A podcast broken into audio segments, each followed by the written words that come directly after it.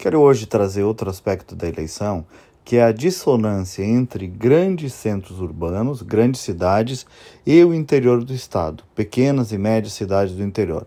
Quando eu chamo aqui seguidamente de gaúcho profundo, já falamos disso essa semana, é sobre isso que eu estou falando também. As pesquisas, de algum modo, não conseguiram identificar as preferências desse gaúcho profundo, que não é um bicho papão, como muitos criticam, mas tão somente aquele pai e mãe de família pacífico, de hábitos simples, que não quer excesso de Estado, que não quer revolução, que quer manter os seus valores.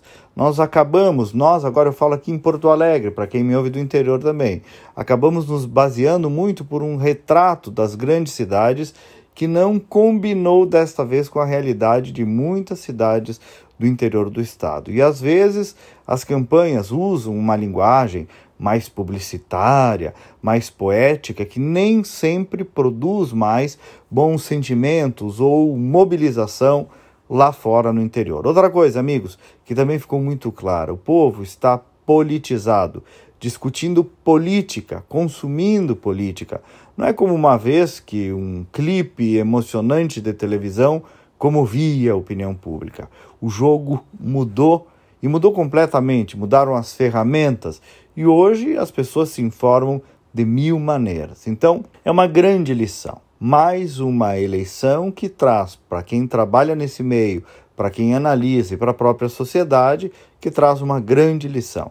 Lição, então, para a política, para os institutos de pesquisa, para a comunicação política, para o jornalismo também, para os publicitários.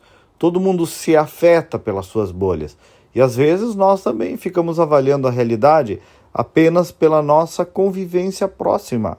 E alguns até, vou dizer, têm até certo preconceito contra o povo mais interiorano, digamos assim. Basta ver que muitos seguem, resumindo tudo o que aconteceu aí, a bolsonarismo, alguns artistinhas famosos até chamam de fascismo. Né? Já falei sobre isso aqui também essa semana. E não tem nada de fascismo, pelo contrário. Eleição pacífica, um povo pacífico, mas que agora se manifesta politicamente. O juízo das pessoas está muito mais complexo. Eu digo isso graças a Deus, porque a pluralidade também está muito maior. Olha, tem que aprender um pouco com o povo, viu? Essa que é a verdade. Primeiro, respeitar essa parcela do eleitorado e depois compreender melhor as suas motivações. E agora, amigos, como a gente está vendo aí, segundo turno é a eleição que está só começando. Veremos o que irá acontecer. Até amanhã e vamos com fé.